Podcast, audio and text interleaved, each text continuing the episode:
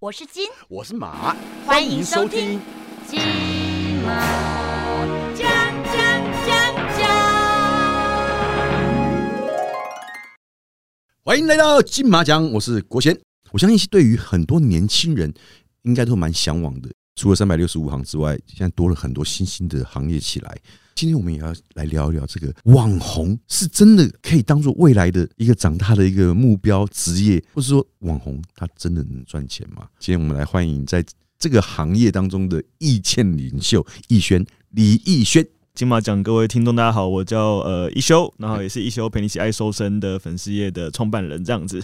对我相信长有长期在看这个 YT 啊，或者是看网络的人，或者说像甚至于 FB，现在其实有时候都会跳出来，就说你的以前拍的影，从以前到现在的影片，那你当初怎么会突然的就开始来做这样的一个行业？OK，呃，这个其实刚蛮蛮呼应到那个国行哥刚刚讲的，其实现在是一个大家都很想红的时代。是那呃，我大概是在二零一三一四的时候，那那个时候其实 Facebook 算是进了台湾几年，嗯然后粉丝页刚开始。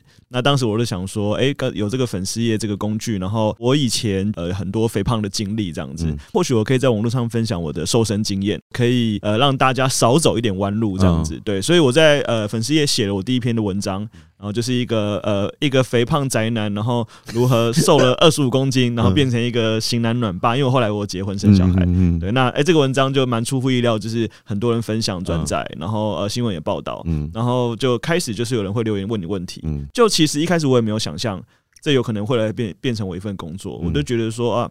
大家问问题，我可能无法回答，嗯那我就开始写文章，嗯然后写文章写了很多之后就变出书，嗯然后出书了之后就开始哎、好像开始开发自己的产品，嗯然后到现在开自己健身房，对，所以其实就是这一路走来，我也觉得呃，算是一场奇幻之旅的感觉，这样子。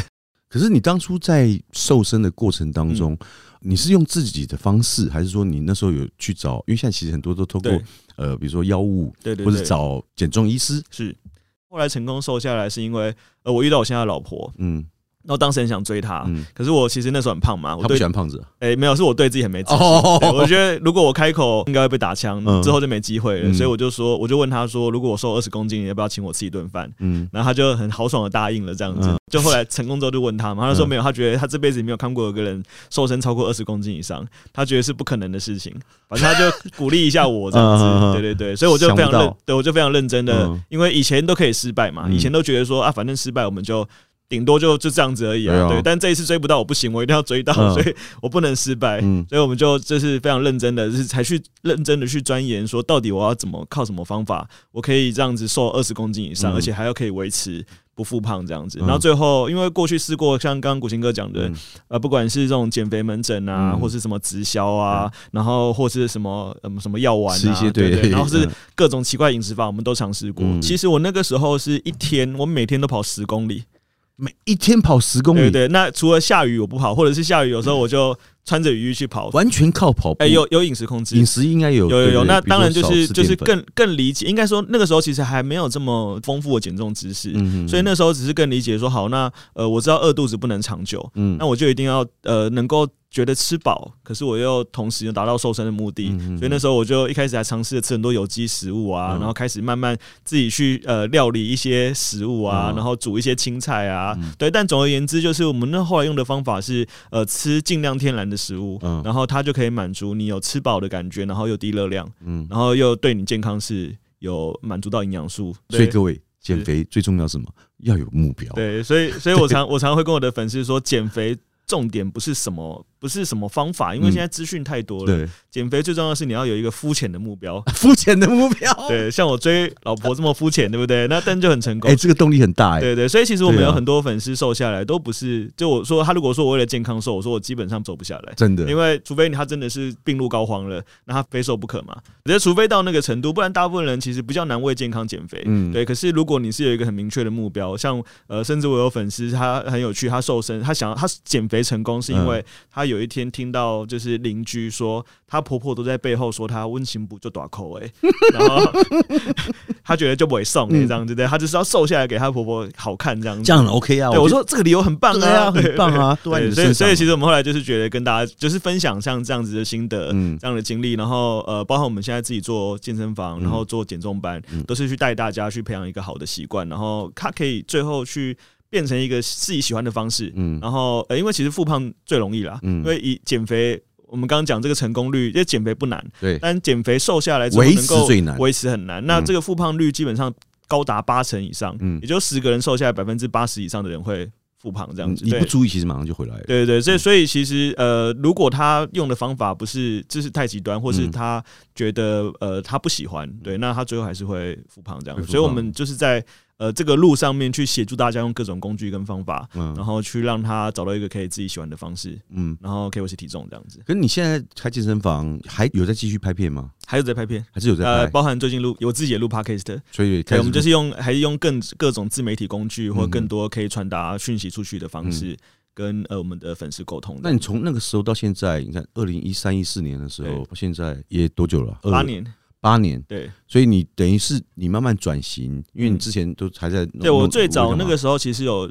家里工作的，对啊，家里工作嘛然后后来就是你慢慢开始发现这个是好像是有一个商机在这个地方，所以你慢慢就转了嘛。对，然后第二个是因为就是我也觉得，如果他有机会可以呃，就是变成我的主要收入的话，那因为我也很有兴趣，我也想要投入更多的时间嗯，来去做这一块的发展，这样子。那后来你是证实，就是说这个是真的能够当一个职业来对做。对，因为其实呃，我第一本书的销量还不错，嗯，我第一本书是在二零，应该是在一五的时候出的，嗯。是一休陪你一起爱瘦身，就跟我的啊那本书一样。嗯。对，那我们第一本书的销量大概是十一万本左右这样子。对，那就是我就有拿到一笔版税，嗯那时候就哇又吓到。吓到，因为最早我们在准备出书的时候，我就问出版社说：“哎，畅销书大概是几本叫畅销书？”嗯他就说：“一般五千本以上就很不错。”五千本，对，然后一万本以上就是畅销书这样子。我想说，哇，我还想说我我有办法达到一万本吗？喂，哎，你卖十几万，那等于几几刷啊？诶，七十几刷，对啊，对七十几刷，他有时候是不是一千一刷了，他有时候可能是两千一刷，但很夸张，好不好？对对对。对啊，现在唱片都没有办法那么卖，好不好？对对对，所以 我自己也还蛮意外的，嗯。但同时你也会觉得说，哇原来就是呃有这么多人是在支持，然后有这么多人是呃喜欢你，那当然也很有动力，嗯，就想要去做更多事情这样子。那这边就是，其实我想问，就是说，因为像现在这个自媒体崛起嘛，嗯。然后很多人其实都靠着自媒体，比如说在 IG 啦，在这个 FB 啦，或者说在这个 YouTube 上面创立自己的频道。就你来，就你而言，你怎么去看？就是说，所谓的 KOL 对，跟网红这两个名词，呃，因为如果我们现在讲网络上几个形式，比如说 KOL 嗯。或网红，那像 YouTuber 呃，或者是像呃推哦 Twitter 他们 Twitter，对对嗯对，然后实况组 Twitch 这样子嗯这样子，嗯那它有很多不同的平台或形式嘛嗯，包含就是抖音什么的。嗯对，那呃，其实我们最早那时候大家其实网红这件事情，现在听起来有点像贬义词，对。因为现在阿萨布鲁都可以叫网红，什么什什么什么歌，什么什么姐这样子，这个这个就是大家就会全部都被称为网红。那对嗯我们来讲，哎、网红这件事情好像就变成不是一个正向的，似乎只要你有流量，你有点击率，或是你有粉丝的量够，对对，就能称网红。对，红。就能够冲，就是你在网络不管内容。对，只要人家认识你就叫网嗯。红这样子，对，所以一另外叫 KOL 嘛，嗯。那 KOL 其实就是 Key Opinion Leader，嗯。那也就是说他在这一个呃。在一个领域里面的关键领袖、意见领袖。嗯。那以我来讲，因为我是在健康领域里面，然后可能在运动、在瘦身这个领域里面，所以我可以称得上我在呃这一个健康瘦身领域里面是 key opinion leader。嗯。那一般的网红有一些他是没有这个 leader 的这个角色的，嗯。也就是说，如果你今天是身材比较好的那一种，你讲的话，他可能不会变成一种意见的追随。你可能大家喜欢看你的身材，嗯。但是你讲出来的言语嗯。或是你的行为不一定可以带动其他人啊去跟随你，或者是去影响他们。嗯。对，所以其实呃，一般来讲，呃，网红他这种 KOL，他其实人数追踪或者是流量的自有流量，可能是一个关键之一嗯。啦。但它不叫正向一点，因为它通常是在这个领域里面，你的意见是经过市场验证，然后也被大家认可，然后它是具有公信力，嗯。并且你的言论有可能去影响就是 follow 你的人。所以对我们来讲，就是 KOL 这一个词，它通常不叫代表着是说，呃，他有钻研在这一个领域里面这样子，嗯。然后他也有很很深的琢磨，他说得上话，他他说出来的话代表着某种程度的一个公信力。嗯嗯那网红就比较广泛一点了，对不对？就是你只要有人看就叫网红。呃，就是我们讲现在年轻人都想当 YouTuber，、嗯想当网红，然后想要当这个，只是觉得好像很好赚。我觉得有时候真的是一个，也也想要透过这样子的一个机会，可以嗯跟大家聊聊。其实他真的没有那么容易。真的，对对对，其实还蛮困难的。老实说，因为很多人现在都觉得说，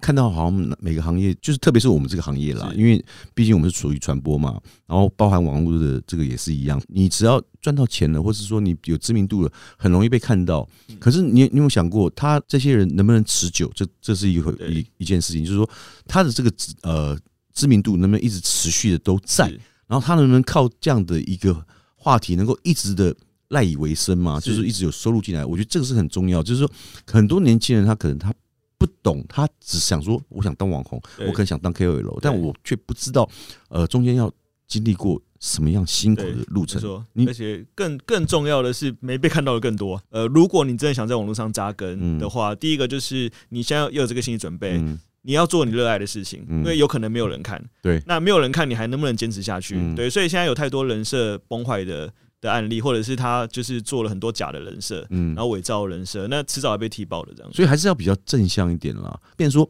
你能够教人家一些东西，就是你自己还首先就是自己还是要有料，我觉得那是比较没重要，的，错没错，真的，就是对啊，这个真的是关键，是不是？对，就是因为你如果呃没有料的话，嗯。对，那你很快就被取代，对你很快就被取代，就是永远有比你有比你更更出色。可嗯。是呃，如果我们讲专业这东西，它相对可以累积，对，对，它是可以留得住的，而且它会随着时间的经历，你的经验越多，嗯。你可能这个见解可能会越不同。呃，因为像我自己曾经在呃二零一六一七的时候，算是那时候网络上我们讲书卖的很好嘛，然后流量也很高。嗯。那呃网络上你要红，另外有一个方式也很快，嗯。就会去攻击一个现在网络上最红的人，啊，有有有，对，每天骂他、攻击他，就是现在 专门攻击对，现在就 king 有好几个嘛，就专门攻击这个落井下石、打落水狗这样子。对对，那那时候我也被几个攻击的很厉害。他也一开始也就是一个 nobody，但嗯。就是会一直写文章啊，然后一直鸡蛋里挑骨头啊，还是说到你的文章底下留言，一直会会会会会截我的文章，然后来去骂这样子嗯，对对对，然后有的没的这样子，嗯。对，然后他就觉得说啊，你一休算什么？你又不是教练，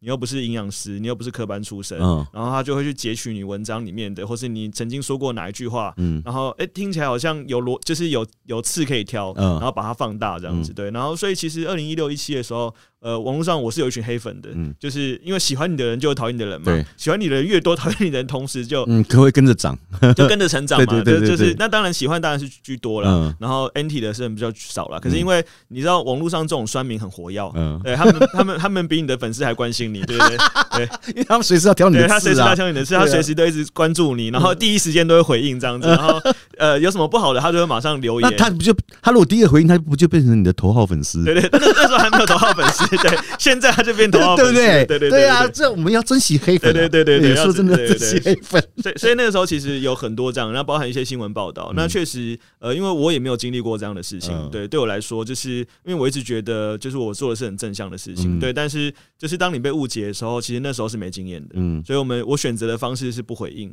嗯那我不回应，我是觉得说，因为我没有做，嗯，然后我就不要去回应他，回应他好像还增长他的的气焰，嗯对对对。嗯可是，越回他越爽，对对对，可是其实现在网络也也有另外一种生态，是你嗯不回应，有时候变你默认。是对，所以某种程度你是其实要回应，所以所以后来我们就是觉得说，如果回应我们不是要讲给那些不喜欢我们的人听，嗯，因为不喜欢你，他再怎么样你讲，你讲他再好，他也不会听啊。不喜欢你。但我们要对于呃喜欢我们跟支持我们的人，我们要讲就是讲给他们听，告诉他们说我们不是这个样子，嗯或是我们有可能可以更多有利的这个另外我们的言论。当然我也受影响很大，因为嗯包含就是呃我自己有一段时间都自律神经失调。嗯，对我就会觉得心悸，然后有点恐慌，然后不想要面对人，有被影响到哦，有被影响到，然后嗯。甚至就是会影响到我跟我家人的的相处关系对对对，嗯因为他们会觉得说，他们也会不爽啊，他们替我不满。哦，替你不满，对他们嗯替我不满，然后就是心里都会跟着受影响。那嗯包含我心里受影响的时候，其实我也比较没有时间关注在我的，比如说小孩身上。对，然后所以其实到后来我是直接提告了，嗯对，然后当然我有告告成这样子，对，所以他有赔偿你有赔偿有赔偿。哦。那你在告成功之后嗯，他是有被判刑吗？呃，就是有没有被判刑？因为我们有告民事跟跟刑事。刑事啊，对对对对，然后呃民事的部分就是赔偿嘛。对，就是刑事的时候是没过，然后哦，其实民事没过，民事过，所以其实老实说啦，嗯。现在的网络生态，你要告刑事很难过，因为你会被认为是公众人物，就是某种程度你是你是要受公开批评对对对这样子。，嗯，因为你是公众人物，对对，但是我觉得还是有限度啦。嗯对，因为其实像我们现在如果有遇到这样子的案例，我们都跟他讲，就收集他的证据，嗯然后告诉他说，没关系，你只要有涉及就是不实的言论，反正我们就是提告。嗯对，那你提告，其实对他来讲，就你知道网络上听太多了，嗯真的提告出来，就什么一个什么什么一个学生啊，一个家庭主妇啊，嗯什么小学老师啊，然后说没有，我就心情不好，我想要。随便 对这抒发一下，对，我想要抒发，情绪然，后对对，就是对不起，我做错了这样子。所以其实我觉得，就是网络上这种生态，其实有时候我们还是得进行一些必要的执行。现在我们常讲说，因为我们自己练练健身嘛，嗯那大家如果运动过都知道，有时候你运动完你会肌肉酸痛，嗯那肌肉酸痛某种程度是在成长的指标，嗯因为你肌肉酸痛完之后，你的肌肉会重建，嗯对，然后就会成长。嗯那我说，其实心灵也是一样需要锻炼的，对。那心灵就是经过一些这种锻炼之后，其实它也是会一些越挫越勇，对越挫越勇越来越好。只是说有时候爆红它会很辛苦啦，因为它可能没有办法一夕之间承受。去面对呃，对应该是这些舆论的压力压力而且我后来发现，就是说，呃，不管是网红也好，嗯。就是说突然爆红的人，我觉得他们会很辛苦，就是说他们因为没有经验，就是面对于大众跟面对于大众的言舆论言论。的时候，他们会很惨，而且现在呃，YouTuber 啦，嗯，其实超多忧郁症的，对，因为大家会有这个流量的流量的嗯，或按赞数不够，对对对，嗯。真的对会，因为如果以 YouTube 而言，嗯。他们的收入除了业配之外，嗯。大部分的收入来源都是呃点击，然后有流量，然后就有广告的嗯。的分润这样子，嗯。所以呃就会变成说要受限于所谓演算法，嗯。啊我我要每天出片才行，然后或者是啊我一个礼拜不出片好焦虑，大家就忘记我了。嗯。然后我出来的片没有人看，然后就是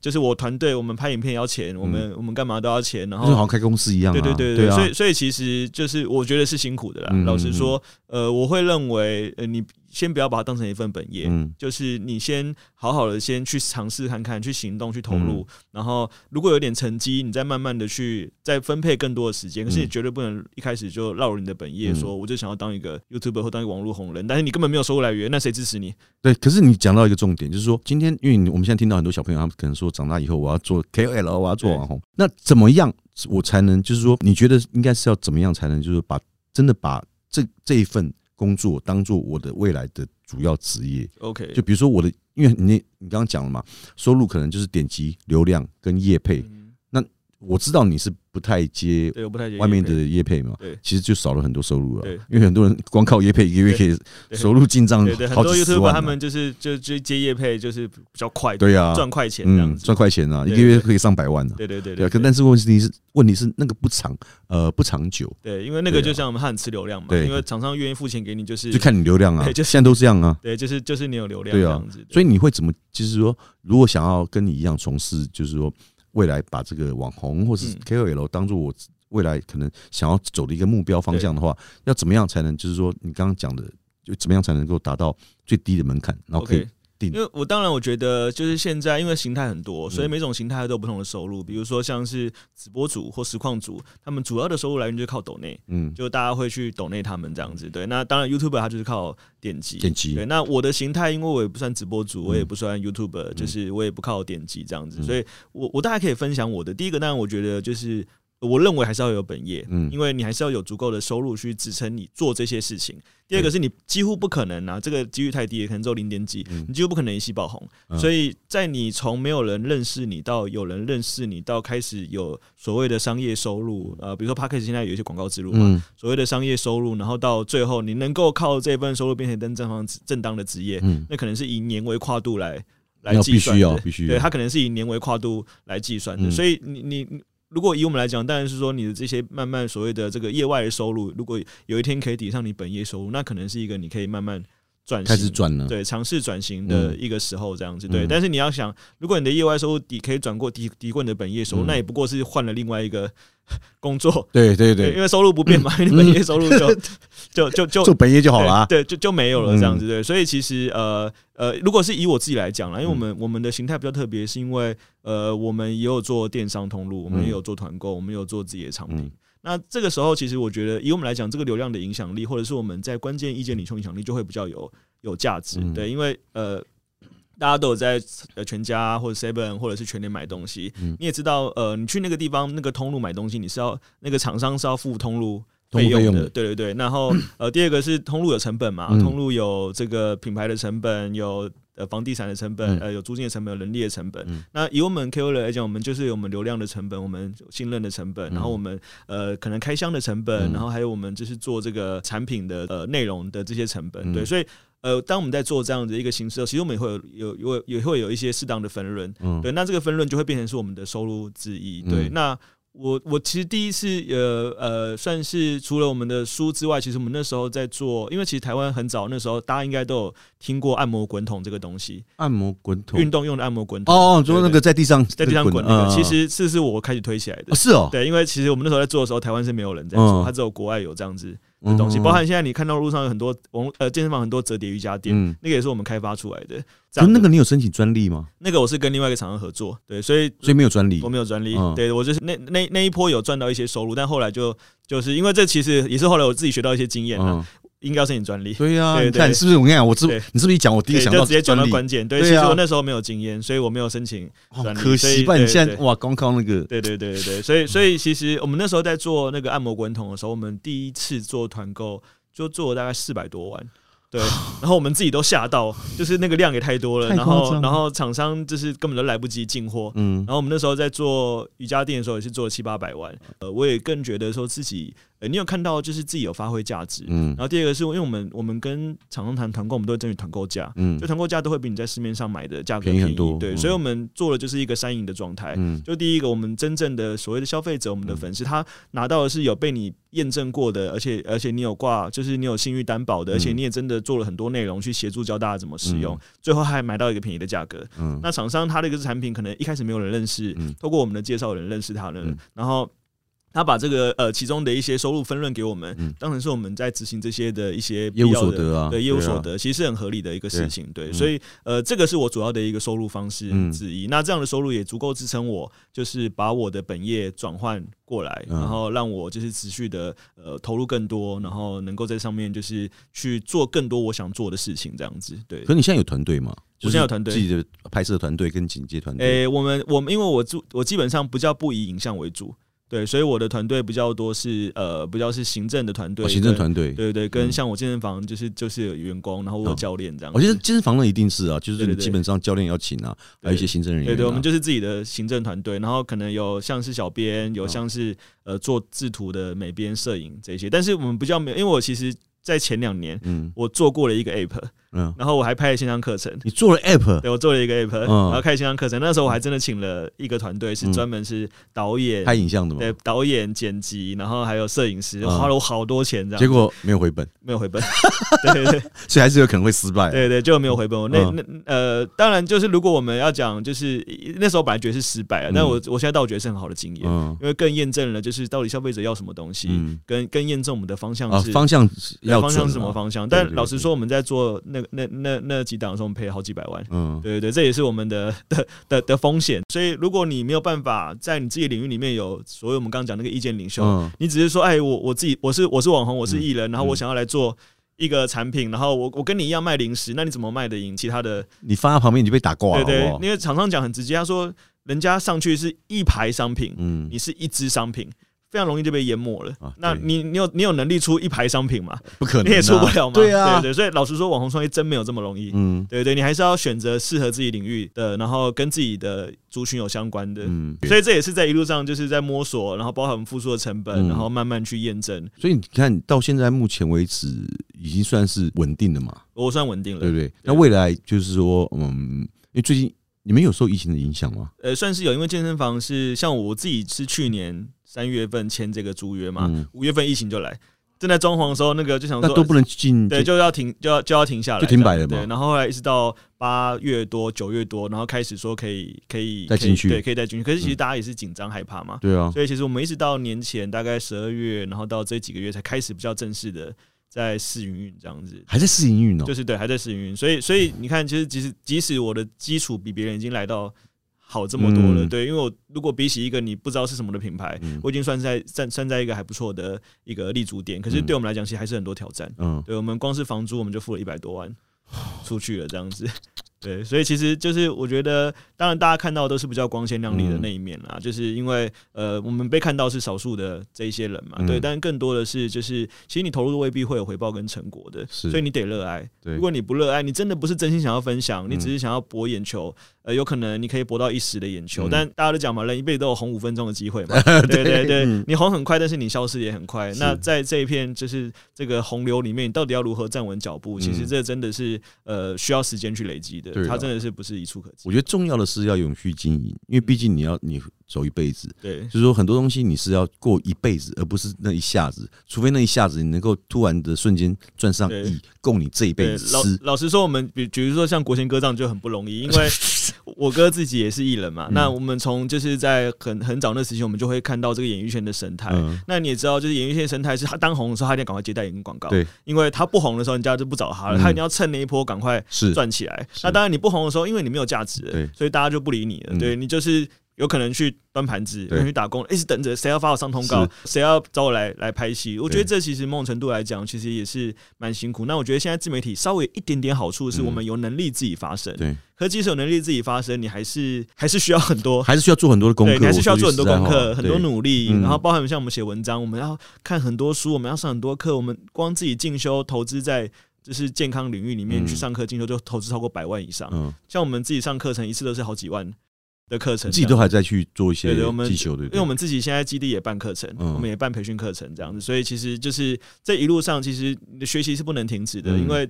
老实说，以 KOL 而言，嗯你要说的话，既然如果要是意见领袖的话，你就得持续的进步，嗯不然你就是不进则退嘛。对，正所谓学无止境，对你十年前说这一套，啊，你十年后还是还这一套还，这一套，你也没有更新，对不对？嗯然后他的那个理论呢对理论是一直在变。有些人告诉你说，以前说告诉你说吃脂肪会变胖，嗯对，现在告诉你说，哎，生酮饮食很不错，对，吃吃脂肪会变瘦，所以它其实是一直在变。如果你嗯没有办法持续的学习，而且你没有办法讲出就是一套别人听得懂。新的对，理我们论先我们先讲不要多心，但是你讲出来要讲要有逻辑。对，然后第二个是就是你能不能说服自己，嗯然后第三个是你讲出来的话，你的观众听不听得懂。是买不买单了，对，你的粉丝如果听不懂，你讲一些很艰深的话语，他听不懂，其实。